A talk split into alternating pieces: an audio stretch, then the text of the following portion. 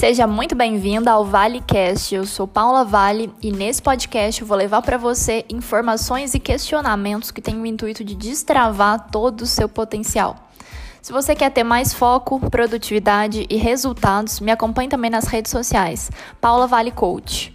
E aproveita também para me enviar temas que você quer ver por aqui. Vai ser um prazer responder sua dúvida. Então vamos lá.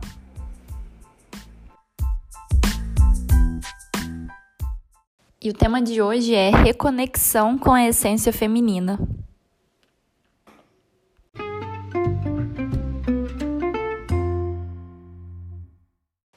Para falar sobre esse tema, eu vou trazer a leitura de alguns pequenos trechos do livro Mulheres que Correm com os Lobos, da Clarissa Píncola Estes é, que é um livro clássico que trata aí sobre o arquétipo da mulher selvagem, trata dessas questões da alma e da psique feminina, só que ele é um livro de difícil leitura, tanto pelo vocabulário que a autora utiliza, quanto pela exigência de muita interpretação e de muitas reflexões profundas. E como eu estudo esse tema há alguns anos e atendo muitas mulheres, eu me dispus a facilitar essa leitura e trazer alguns pontos do livro que eu considero fundamentais para todas nós mulheres, que são assim divisores de água na nossa vida.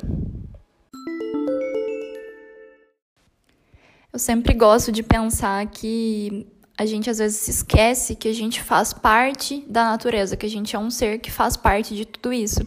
E assim como a natureza, nós mulheres também temos os nossos ciclos. A gente tem momentos que a gente está mais extrovertida, que a gente quer buscar mais, tem momentos que a gente quer olhar mais para dentro, a gente sente essa necessidade, e isso é muito normal. E a partir, de, a partir do momento que a gente deixa de respeitar esses ciclos que são naturais, tanto da natureza, que tem aí primavera, inverno, verão, é, a gente também tem os nossos ciclos. A partir do momento que a gente para de olhar para eles, a gente para de ter essas percepções, a gente começa a perder essa conexão com a nossa essência feminina.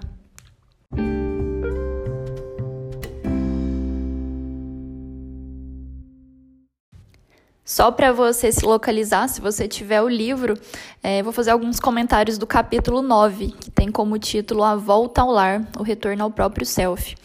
E para a gente iniciar essa leitura desses trechos, a autora fala aqui que é, enquanto a gente é criança, enquanto somos crianças e meninas, a natureza instintiva percebe todas essas fases e ciclos. E aí ela faz um comentário que a psique e a alma das mulheres também têm seus próprios ciclos e estações de atividade e de solidão, de correr e de ficar, de se envolver e de se manter distante, de procura e de descanso, de criar e de incubar, de participar do mundo e de voltar ao canto da alma.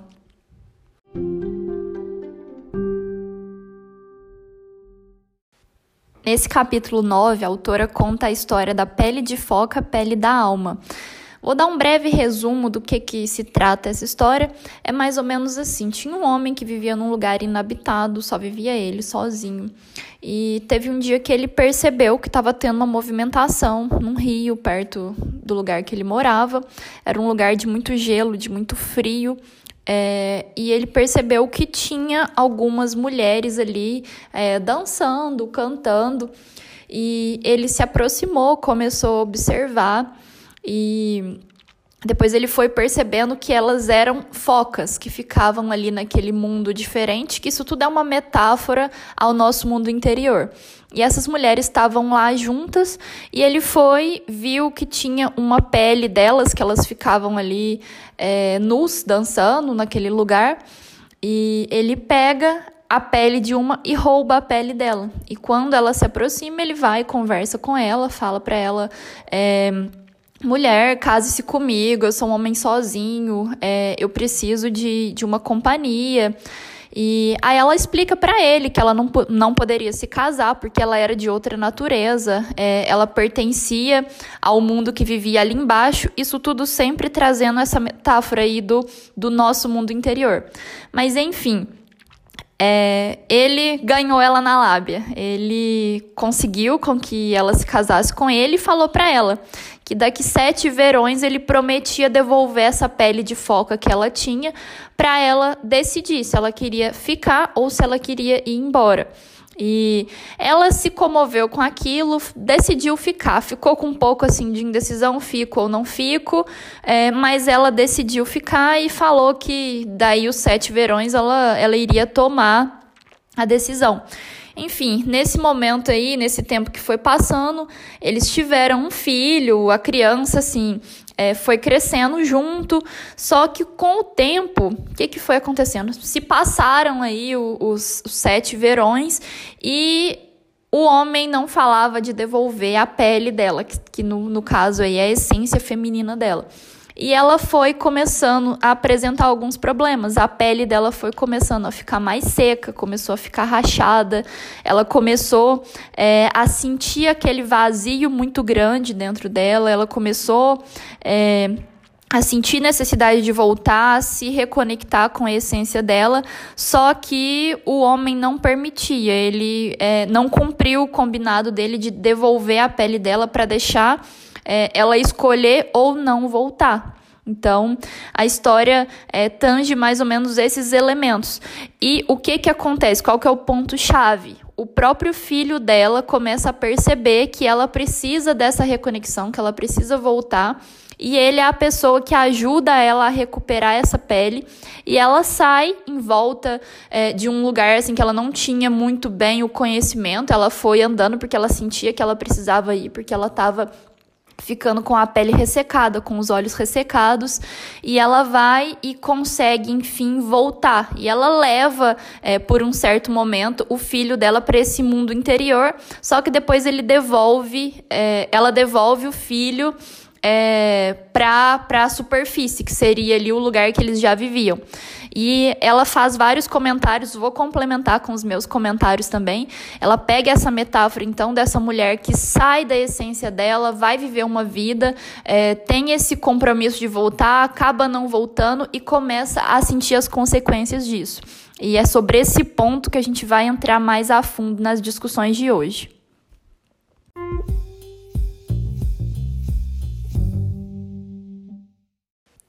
Aqui na página 300 do livro, a Clarissa faz um, um, ela coloca um trecho aqui bem bacana. Ela, ela fala mais ou menos assim: é, como a mulher foca da história e como a alma de mulheres jovens e ou experientes, ela não percebe as intenções dos outros e o perigo em potencial. E é sempre aí que a pele da foca é roubada, e ela coloca também que algumas pessoas o caracterizam como roubo da sua grande oportunidade na vida. O que, que, é isso? É porque essa questão do roubo da pele da foca, a mulher estava lá num ritual com as outras é, mulheres e ela, por um momento, se distrai e deixa a pele dela num lugar que é, esse homem chega e rouba essa pele para depois fazer toda aquela negociação com ela. Então, é, acontece muitas vezes isso com a gente. A gente é muito jovem, muito inexperiente, não percebe a intenção que está por trás de determinadas coisas. Não só em relacionamentos, mas em várias coisas, em amizades, em situações que vão é, acontecendo com a gente. E tem um ponto assim que a gente pensa que é só quando a gente é muito jovem ou só quando a gente é muito experiente que acontecem esses roubos da nossa essência, e não é. Ela coloca aqui já na sequência que é, as pessoas que se permitem ser roubadas não são más, tampouco erradas e não são tolas. No entanto, elas são, sobre um certo aspecto, inexperientes ou estão imersas numa espécie de cochilo psíquico. Esse cochilo psíquico nada mais é do que o piloto automático que a gente acaba entrando diversas vezes. Parece que a gente fica realmente dormindo, que a gente não está desperta para tudo que está acontecendo, para os perigos que estão rondando a vida da gente, para as armadilhas mesmo que levam a gente a se desconectar. E a Clarissa também fala uma parte aqui muito interessante, que é a seguinte: seria um erro atribuir esses estados apenas à juventude. Eles podem ocorrer em qualquer um independente da idade, da filiação é, do grau de instrução ou mesmo das boas intenções. Então, a gente está sujeita a esses cochilos psíquicos constantemente, a entrar no piloto automático constantemente, porque assim, isso acaba sendo é, a correria do dia a dia, a rotina, aquela zona de acomodação que a gente vai entrando. A gente pode sim entrar e cair nessas armadilhas e se desconectar da gente mesma.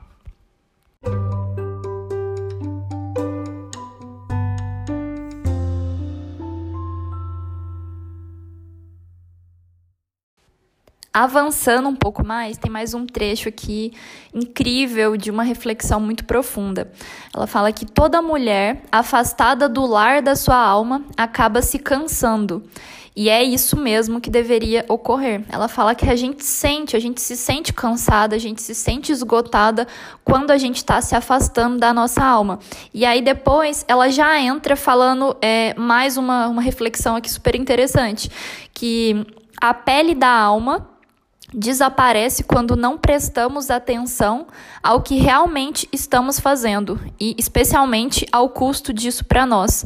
Perdemos a pele da alma quando ficamos muito envolvidos com o ego quando nos tornamos por demais exigentes, perfeccionistas, é, quando nos martirizamos desnecessariamente, somos dominadas por uma ambição cega, ou quando nos sentimos insatisfeitas com o próprio self, com a alma, com a comunidade, com a cultura, com o mundo e não fazemos nada a respeito disso. Quando fingimos ser uma fonte ilimitada para os outros, quando não fazemos o possível para nos ajustar.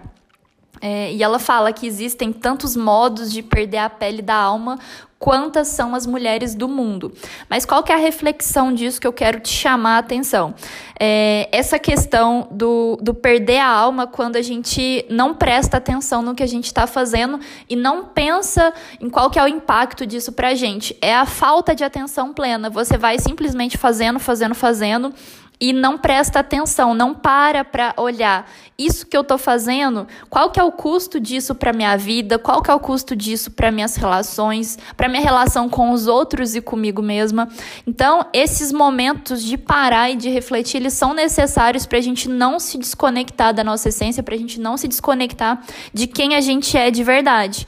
E essa descrição aqui é, de coisas que você. É, aspectos onde a alma pode ser perdida é muito real, porque essa questão principalmente da martirização, a gente se martiriza, a gente se cobra, a gente se critica demais. Isso aí a gente vai se perdendo nesse fato aí de ficar é, se martirizando demais, se cobrando demais, sendo exigente demais com a gente mesmo, querendo que a gente faça além do que a gente pode fazer. Isso aí é muito cruel com nós mesmas. E o ponto que ela fala aqui é que quando a gente se sente insatisfeita e não faz nada a respeito disso. Isso é, é a famosa síndrome do tá tudo bem, a gente vai empurrando com a barriga, a gente está vendo que está errado e a gente não para e não faz nada. Isso aí é uma das, uma, um dos pontos fortíssimos de desconexão com a nossa essência. Se você está vendo, se você está desperta que aquilo não tá bom, que aquilo não tá legal, faça alguma coisa, não fique aí é, paralisada sem fazer nada. A gente tem que fazer, porque tem muitas mulheres que estão tão desconectadas que nem percebem que aquilo tá errado. Se você percebe, você tá desperta para isso, você tem a sua chance de mudar, de despertar. E por, por fim, aqui essa questão de não fazer, é, fazer demais pelo outro, falar que a gente é ilimitada. E a gente não é. Eu sempre gosto de falar isso porque muitas mulheres é, acham que é egoísmo parar e olhar para si. Só que se você tá esgotada, se você tá no seu limite, se você não olha para dentro, o que, que vai acontecendo? Você não consegue entregar o seu melhor para o outro. Isso aí é uma fonte de quê? De incompletude. Você se sente incompleta porque você não está completa. Se você não está completa, você não pode entregar o seu melhor para o outro. Então, a melhor coisa que você faz para o outro é estar tá bem com você mesmo, porque quando você está bem com você, você entrega o seu melhor, você tem mais paciência, você tem mais sensibilidade com os outros.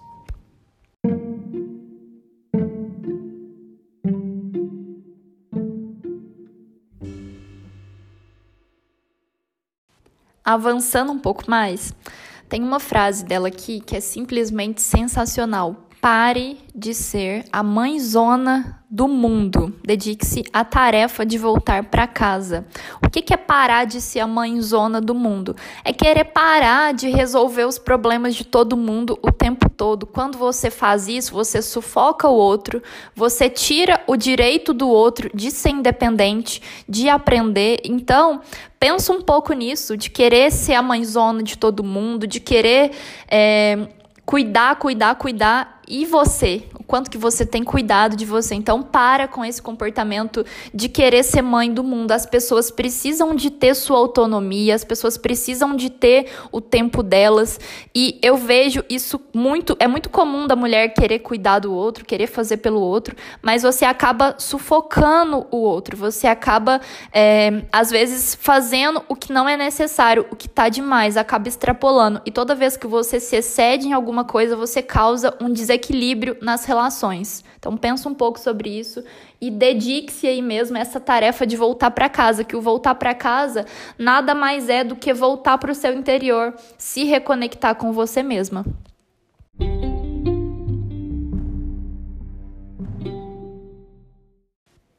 Na sequência, ela fala aqui que, entretanto, mesmo que nossas próprias escolhas infelizes nos tenham desviado do curso para muito longe do que precisamos, não vamos perder a fé, porque no interior da alma está o dispositivo de orientação de retorno.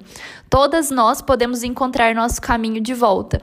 E o que, que a autora quer dizer com isso? Que assim, que por mais que a gente tenha se desviado, por mais que a gente tenha se desconectado da gente mesma, dessa nossa essência, de quem a gente era ali quando a gente era criança, aquela menina que tinha vários sonhos, que pensava em várias coisas.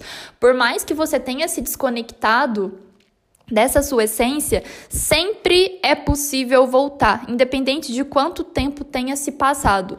Todas nós temos essa habilidade de olhar para dentro, de se conectar com a gente mesma e eu comecei a minha reconexão principalmente com a meditação. A meditação foi um ponto assim muito divisor de águas na minha vida, porque eu falava, não, eu, eu não tenho tempo para parar esse negócio de meditação, eu não consigo fazer isso.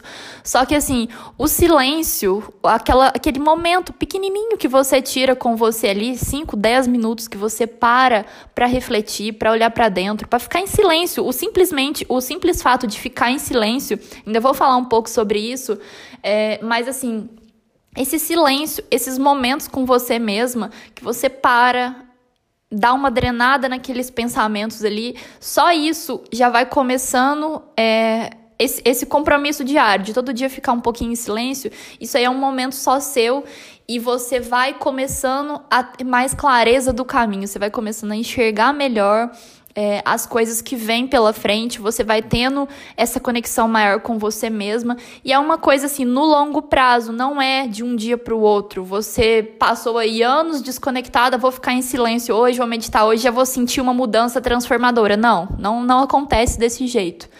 Eu gosto sempre de falar que eu comecei a sentir mesmo os efeitos da meditação depois de dois meses meditando. Eu meditei, meditei, meditei.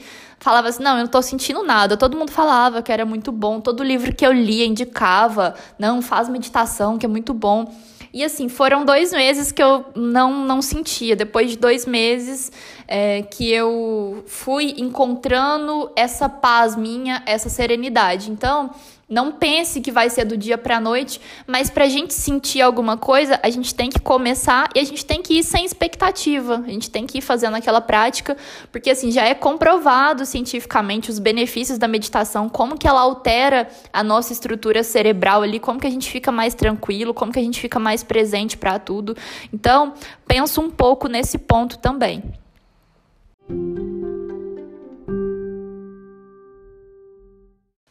Agora eu quero entrar numa parte que ela fala sobre o definhamento e a invalidez. Ela já começa falando o seguinte, que a maioria das depressões, tédios e confusões errantes da mulher é causada por uma severa restrição da vida da alma, na qual a inovação, o impulso e a criatividade são proibidos ou limitados.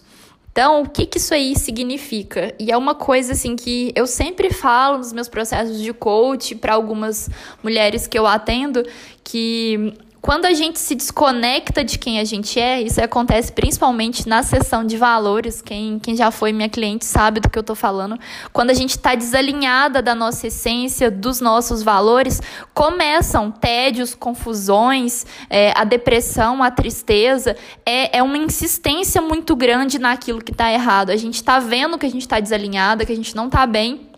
E a gente acaba, às vezes, não fazendo nada para mudar. Então, é, esse ponto que ela coloca aqui, que depressões, tédios e confusões são causadas por essa restrição da vida da alma, desse afastamento que a mulher faz dela mesma, faz total sentido com os meus processos, com tudo que eu acredito, porque a gente realmente, se a gente se afasta, a gente começa a perder criatividade, a gente começa a perder inovação, a gente começa a perder o famoso brilho nos olhos. Então, se você se identifica com essas situações aí, de depressão, de tédio, de, de confusão, de não saber qual é o próximo passo, olhe um pouco mais para o seu interior, busque essa conexão, porque o ponto, a chave para sair desses estados é realmente se conectar mais com você mesma.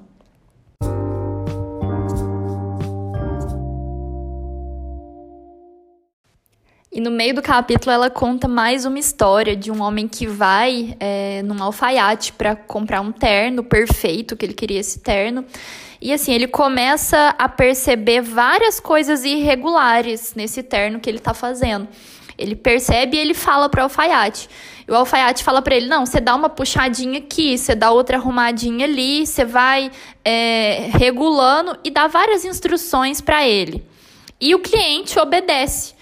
E quando ele vai andar na rua, ele tá todo meio assim, aleijado. E tem uma parte que eu vou ler aqui para você que é, depois que ele fez todas essas alterações, que ele arrumava com o queixo de um lado, com a mão do outro, é, ele Aí tem outros dois velhos observando aquela situação. Aí ela conta que a história que no dia seguinte o homem estreou o terno com todas as alterações de queixo e mãos, enquanto ia mancando pelo parque com o queixo segurando a lapela no lugar, uma mão puxando o colete, a outra agarrada no gancho. Dois velhos pararam de jogar damas para vê-lo passando com dificuldade. Aí um velho comenta com o outro: Nossa, olha lá aquele pobre aleijado. E o segundo homem reflete por um instante e fala assim: é, ele é bem aleijado mesmo. Mas eu queria saber uma coisa: onde que ele comprou esse terno tão elegante? Então, que que ele, qual que é a história toda? Ela já puxa aqui que a atitude do segundo velho constituiu uma reação cultural comum diante da mulher que desenvolveu uma persona impecável, mas que tende a se ajeitar para tentar manter essa persona impecável. E é o que muitas mulheres fazem. Elas estão realmente ali é, no limite delas, estão quase aleijadas, segurando de cá, puxando de cá, arrumando o terno delas, a persona, ela parece perfeita, só que ela tá toda desconfortável. Ela tá toda ferida, porque ela ficou tentando se adequar para ficar perfeita, impecável. Aos olhos de quem vê externamente, ela tá impecável, ela tá perfeita, ela é aquela mulher é, certinha, perfeita, fez tudo como manda o figurino, só que por dentro ela tá literalmente aleijada. Ela sente falta de várias coisas, de várias conexões internas. Essa parte é muito interessante. Bem, ela é aleijada, mas veja como ela está elegante, veja como é boa, veja como está se saindo bem. É, então, isso aí faz a gente pensar um pouco. Às vezes a gente está elegante demais, a gente está perfeita demais, só que a gente está por dentro destruídas. Então, pensa um pouco nisso, pensa é, o quanto que essa imagem, simplesmente a casca, o exterior, o quanto que isso é, tem feito com que você se desconecte de você mesma.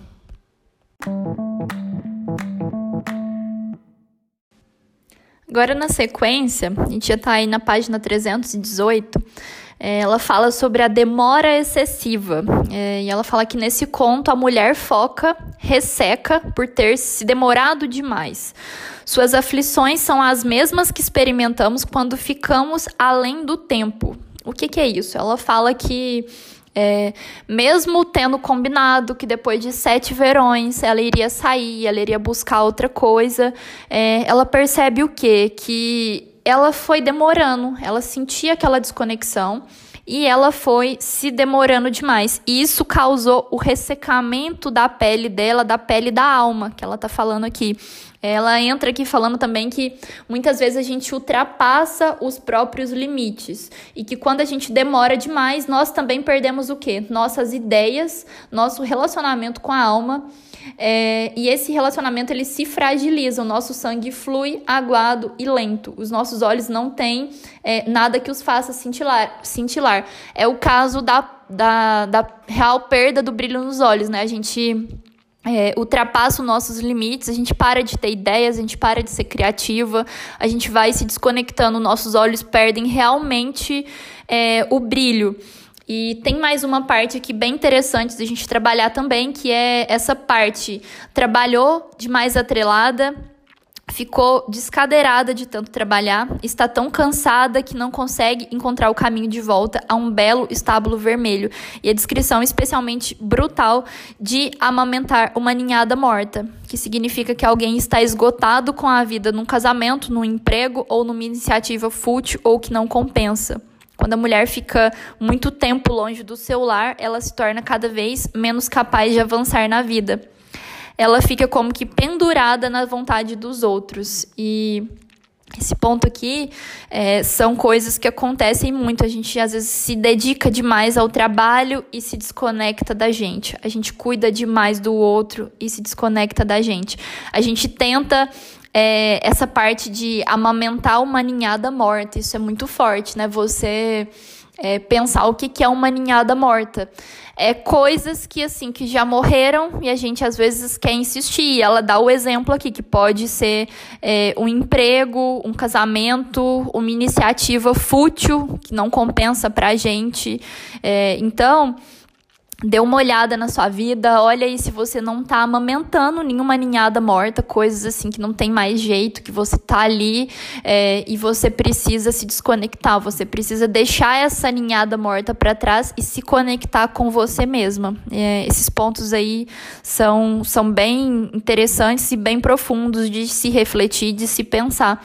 E essa questão que ela falou, que quando a gente se afasta muito do nosso lar, da nossa alma, da nossa essência, a gente se torna cada vez menos capaz de avançar na vida, a gente fica sempre querendo suprir as vontades dos outros. Mas como ela já falou no início, sempre é tempo de você parar, de você olhar para as suas necessidades, de você fazer a sua vida avançar, porque se você continua parado, a sua vida também não avança e os cuidados também nunca vão para você. Se você não toma uma atitude. Isso é necessário, é, mesmo que for um pequeno passo. Também sempre falo isso para as minhas clientes. É, um pequeno passo ele tem um poder muito maior do que você imagina. Você colocar uma pequena ação que é possível de você realizar, não é colocar uma meta gigante, mas colocar uma coisinha pequena, uma coisa que você já pode mudar hoje. Isso aí faz uma diferença danada é, no nosso mental, na nossa percepção que a gente é capaz sim de fazer diferente, que a gente é capaz sim de mudar.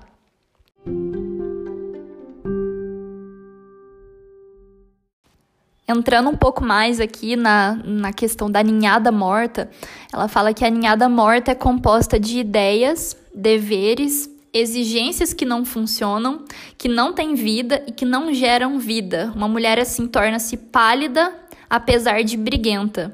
Passa a ser cada vez mais inflexível, embora dispersa. Seu pavio vai ficando cada vez mais curto. É, a cultura popular chama esse estado de crise de estresse, mas trata-se muito mais que isso. É a fome da alma. Então, é, quando a mulher ali às vezes se torna briguenta demais, fica muito inflexível, é, tem esse pavio muito curto, tem essas constantes crises de estresse, muitas vezes isso é simplesmente um sintoma de fome da alma. Ela se torna inflexível mas ao mesmo tempo dispersa. É, esse pavio dela vai ficando muito curto, ela tem esses estresses constantemente, mas isso aí nada mais é do que essa fome da alma, essa mulher que não olha para dentro, não para e se desconectou.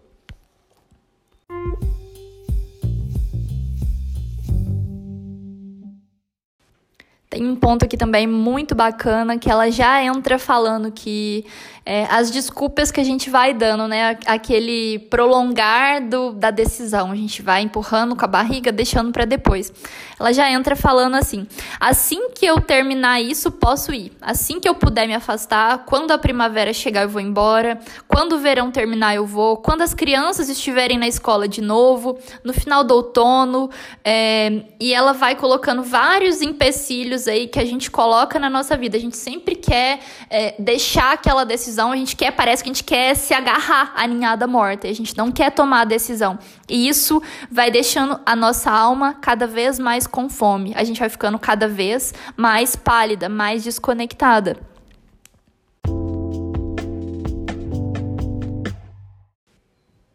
Qual é a medida do seu tempo? Ele é diferente para cada mulher, mas basta dizer que as mulheres sabem com certeza absoluta quando se demoram demais no mundo. Elas sabem quando estão atrasadas para a volta ao lar. Seu corpo está aqui e no agora, mas sua mente está longe, muito longe. Isso é muito real, essa, esse trecho aí é, é muito verdadeiro, que assim, que o tempo para fazer mudanças, ele é diferente para cada mulher. Tem algumas mulheres que são mais é, expansivas, que vão lá e mudam de uma vez, e tem mulheres que são mais tranquilas, que precisam de um tempo maior, de um planejamento maior. Isso aí a gente entende até por perfil comportamental. Tem as executoras, né, que vão lá, tem a ideia, pega e faz. E tem as analistas, as planejadoras que precisam de pensar um pouco mais. Mas assim, o que é, é, o ponto principal disso é que a gente sabe sim quando a gente está se demorando demais no mundo. Esse mundo é o mundo externo, o mundo de não olhar para dentro. A gente sabe quando está passando. É, e o principal indício é esse que a gente está aqui no agora, só que a nossa mente está sempre longe, a gente não consegue voltar para o presente, porque o presente ele está doendo, a gente sabe que a gente precisa de mudar e a gente acaba não mudando.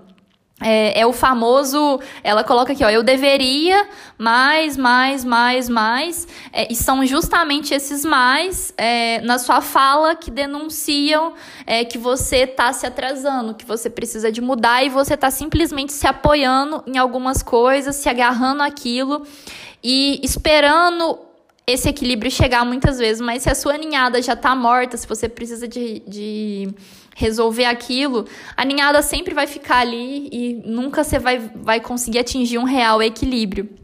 É, e tem uma, uma coisa que ela fala aqui que as pessoas, às vezes, as mulheres, elas se esforçam para provar que são aceitáveis, que são boas pessoas. Ela acha que ela vai ser má de voltar, de se reconectar com ela mesma, mas ela não vai. Na verdade, ela vai estar. Tá é, entregando para o mundo aquela essência dela, entregando para o mundo é, as suas qualidades, o seu jeito bom de ser.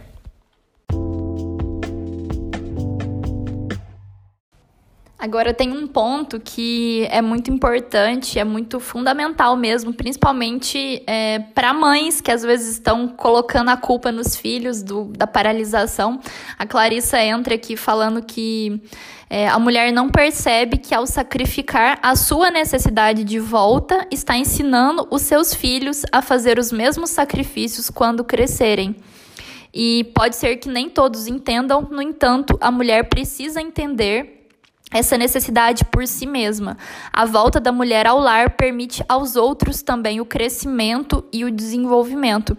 O que, que ela quer dizer com isso? Que quando é, a gente se sacrifica demais, quando a gente quer ficar numa situação é, difícil pra gente, a gente vai, pra, vai passando para as pessoas que se inspiram na gente, no caso das mulheres que são mães. É, os filhos começam a entender que aquele padrão do sofrimento, você cria a crença em quem está perto de você, que o padrão do seu, que a vida é aquele sofrimento, que a gente tem que aceitar aquele sacrifício constantemente, que a gente nunca pode olhar pra gente e a gente ensina isso pro outro. Então, acaba sendo não só é, um mal que você faz a você mesmo, você faz pro outro também, porque você ensina isso. E eu sou uma pessoa que estuda muito a parte de crenças, de vazios emocionais. A gente tende muito a repetir os padrões dos nossos pais, a gente quer ser aquela pessoa que repete. Isso aí vem até das constelações familiares, mesmo que inconsciente, a gente acaba repetindo muitas vezes as coisas que os nossos pais fazem e até as coisas que irritam a gente. Isso aí é já é do ser humano, já é, é o Bert Hellinger, Bert Hellinger das constelações familiares fala muito essa questão que a gente honra assim os nossos pais, a gente gostando deles ou não, a gente achando que eles fizeram o que eles fizeram certo ou não. Então, além de pensar nisso, pensa nessa questão que a volta ao lar permite os outros também, você permite que as outras pessoas que estão ali imersas naquele emaranhado que você criou, que elas cresçam e que elas se desenvolvam também por si só, independente de você.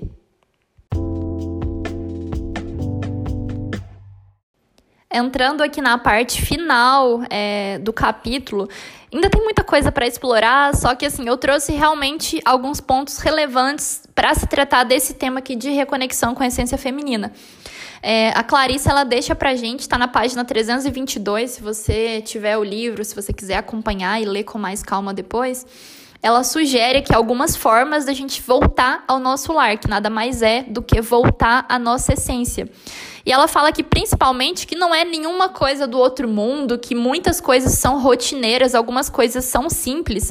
E eu vou trazer para você as sugestões dela, mas lembrando sempre que você tem coisas que são só suas, que você gosta de fazer. Tem mulheres que gostam de artesanato, tem mulheres que gostam de algum filme, algum teatro, é, dança e várias outras coisas que são só suas. Eu vou trazer essas sugestões e você faz essas adaptações, tira alguma ideia aqui e já aplica na sua vida para você se reconectar com você mesma.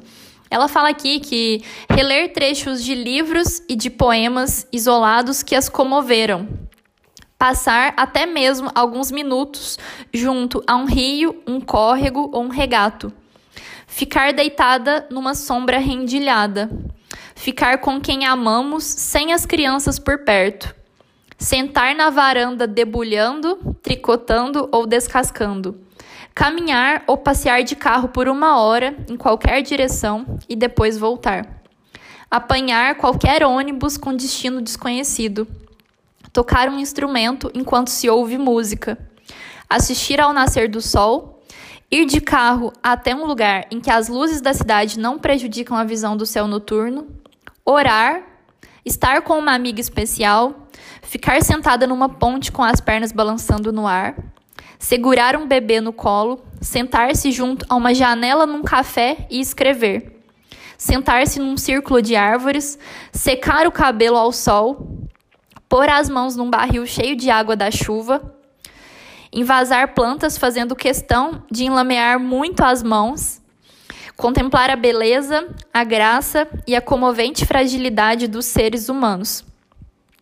Então, são coisas simples, essa questão aqui de é, ficar, ter esse contato com o sol, conversar com alguém, ficar sentada, ficar em silêncio, é, tentar ter algum contato com a natureza, mexer com essas plantinhas, é, fazer algum artesanato, entrar no carro e simplesmente sair um pouquinho sozinha, ficar com a pessoa que você ama sem a presença das crianças.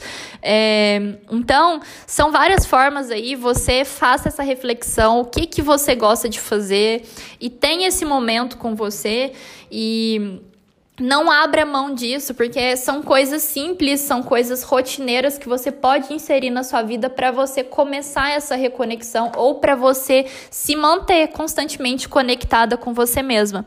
E ela também fala aqui que existe muita resistência à volta ao lar, seja ela fácil ou não. É, a gente quer constantemente é, voltar, só que isso tem uma resistência imposta. Por mais simples que seja, parece que a gente arruma sempre uma desculpa para não fazer o que tem que ser feito. Então, é, vá, vá de encontro a essa resistência, combata isso, é, tire esse tempo seu, porque essas simples coisas vão, vão fazer você se reconectar melhor com você mesma.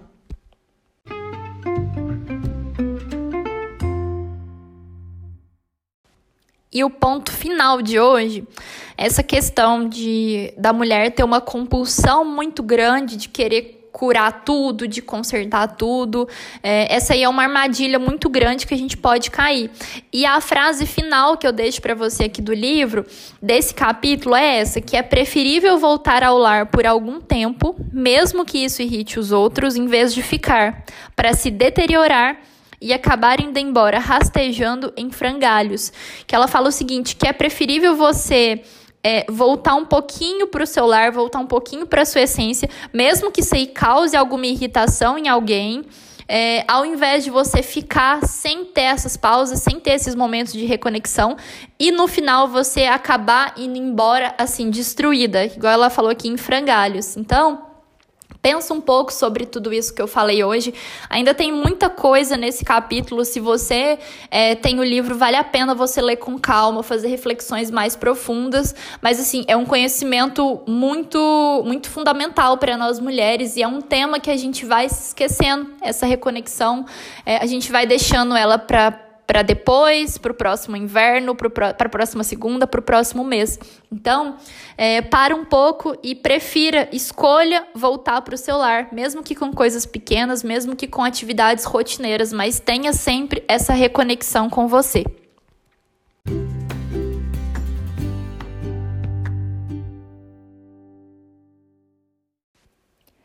Se esse podcast te ajudou, se ele foi útil para você e se você acha que tem alguma amiga que precisa de ouvir essa mensagem, eu te peço a sua ajuda, manda para ela, incentiva ela a ouvir também, porque eu sozinha não posso, mas eu tenho essa missão de despertar cada vez mais mulheres e eu conto com a sua ajuda para a gente formar essa tribo de mulheres extraordinárias mesmo, que não querem é, aceitar a estagnação, não estão dispostas a ficarem ali na acomodação, aceitando tudo que a sociedade quer impor pra gente. Então, é, conto com a sua ajuda, espero que tenha te ajudado a pensar um pouco e desejo isso, que você nunca perca essa conexão com a sua essência feminina, porque isso aí é o que você tem de melhor, é a sua característica principal que você não deve abandonar muito. Nunca. Um abraço, tchau, tchau.